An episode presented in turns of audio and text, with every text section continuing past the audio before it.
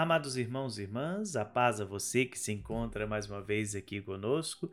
Eu sou o Padre Edson Ribeiro e eu te convido a mais uma vez esperançar os corações por meio da palavra de Deus que nos é confiada nesse dia.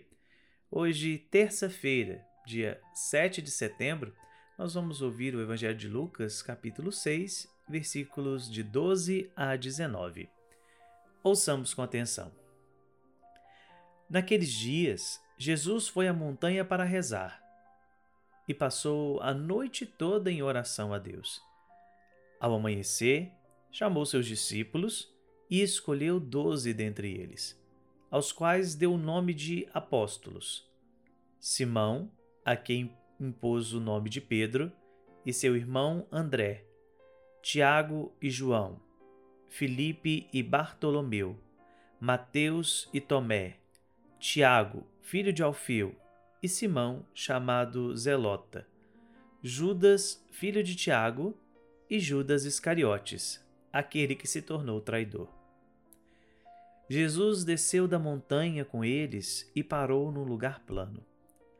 Ali estavam muitos dos seus discípulos e grande multidão de gente de toda a Judéia e de Jerusalém, do litoral de Tiro e Sidônia vieram para ouvir Jesus e ser curados de suas doenças. E aqueles que estavam atormentados por espíritos maus também foram curados. A multidão toda procurava tocar em Jesus, porque uma força saía dele e curava a todos. Amados irmãos e irmãs, seguimos o nosso caminho com Jesus. Ontem nós vimos que ele curou um homem de mão seca na sinagoga. E hoje, após esse feito, Jesus sai e toma uma decisão muito importante. Ele sobe até o alto de uma montanha para rezar. É muito bonito dentro da Sagrada Escritura quando nós paramos para perceber os gestos de Jesus. Ele nunca toma uma decisão sem antes consultar o Pai. Mas não somente no sentido de conversar com Deus, mas principalmente de entender o que é o projeto libertador. Jesus é o Filho de Deus, parte da Santíssima Trindade, e ele vive essa plena comunhão com o Pai e com o Espírito. Por isso, busca constantemente estar em oração. Todo aquele que quer seguir Jesus Cristo tem que entender essa dinâmica pois a oração é base de todo discípulo de Jesus. Tomar uma decisão não é fácil, por isso nós precisamos acalmar o nosso coração e rezar a Deus para que nós possamos discernir qual é o melhor caminho a seguir. O gesto de subir a montanha é um gesto simbólico, profético, que está sempre presente nas Sagradas Escrituras.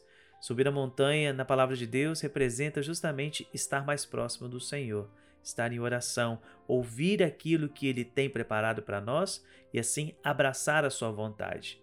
E é isso que Jesus faz, não só aqui, mas em muitas outras passagens do, do seu Evangelho.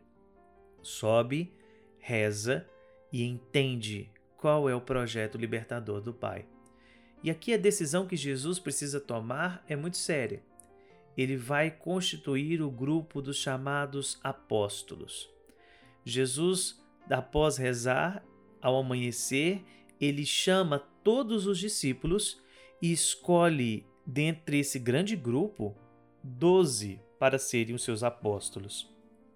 Esse grupo dos discípulos é um grupo extenso e é um grupo formado essencialmente por pessoas que foram tocadas por Cristo, pessoas que fizeram a sua experiência, pessoas que fizeram esse contato com Jesus e começaram pelo menos a entender aquilo que é o projeto libertador. Então, por que Jesus escolhe somente 12? Porque 12 tem o seu significado também de totalidade.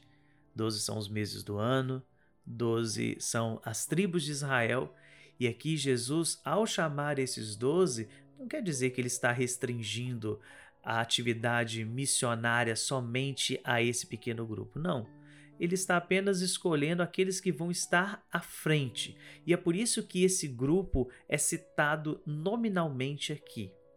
porque é um grupo diverso. Quando nós olhamos a história de cada apóstolo, nós vamos ver que cada um deles tem as suas peculiaridades e, principalmente, tem os seus problemas.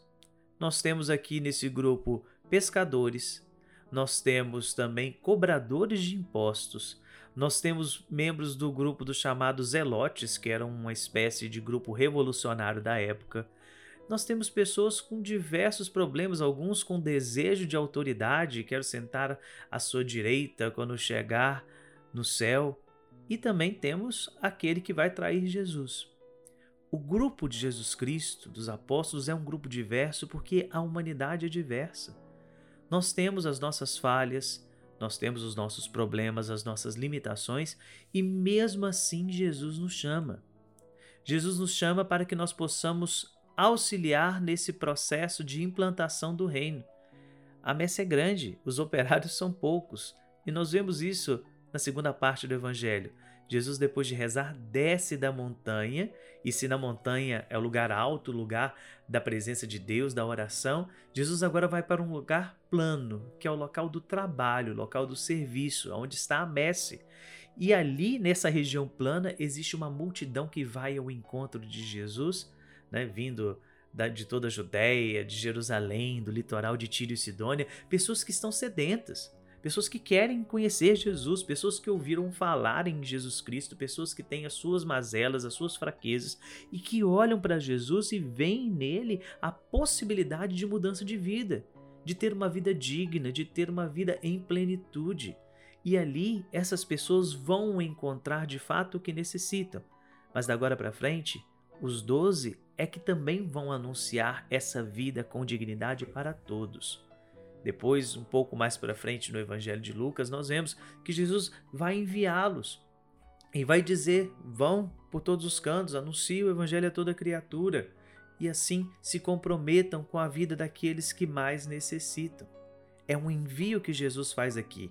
E nesse chamado que ele faz, e consequentemente nesse envio, não é somente para o pequeno grupo de doze. É um chamado, é um envio todos nós que queremos seguir os seus passos. Seguir Jesus Cristo, experimentar Jesus Cristo, nos impele naturalmente ao anúncio. Mesmo com as nossas mazelas, mesmo com, as nossas pequen... com a nossa pequenez, o Cristo olha e vê em nós a possibilidade de pessoas que podem transformar o mundo, pessoas que podem fazer a diferença, que podem tocar os corações. E para isso, Ele nos escolhe. Não escolhe porque somos melhores do que outras pessoas, não escolhe porque temos mais dons, simplesmente nos escolhe porque nós somos humanos. Nos escolhe na nossa pequenez, na nossa fragilidade e confia em cada um de nós para que possamos fazer o reino de Deus acontecer. Por isso, meu irmão, minha irmã, o Senhor te chama hoje também te chama a levar a palavra, te chama a testemunhar o Evangelho, te chama a mostrar a diferença daquele que acredita em Deus, daquele que luta por um mundo mais digno, mais justo, mais igualitário. Nos pequenos gestos, no seu trabalho, na sua casa, naquilo que você vive todos os dias, tudo isso são oportunidades para que nós possamos anunciar o reino de Deus. Assim que, ao renovar o nosso coração, ao renovar a nossa esperança, nós possamos sentir nesse dia esse chamado de Deus. O Senhor me chama.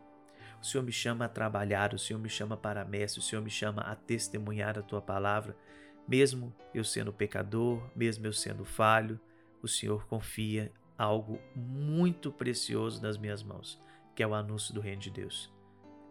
Que possamos nos comprometer com esse chamado, que não possamos nos comprometer com aqueles que necessitam e que assim possamos sempre mais lutar pelo reino de Deus.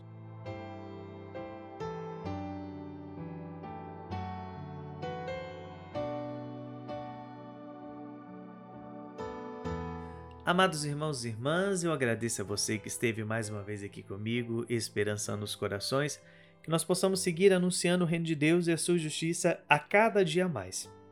Se a palavra que hoje refletimos tocou o seu coração, eu te convido a compartilhá-lo com seus amigos, seus familiares, pelo WhatsApp, pelas suas redes sociais, para que ela possa sempre encontrar terreno fértil e assim possa germinar e dar frutos. Deus abençoe e até amanhã, mais uma reflexão da palavra, se Deus quiser.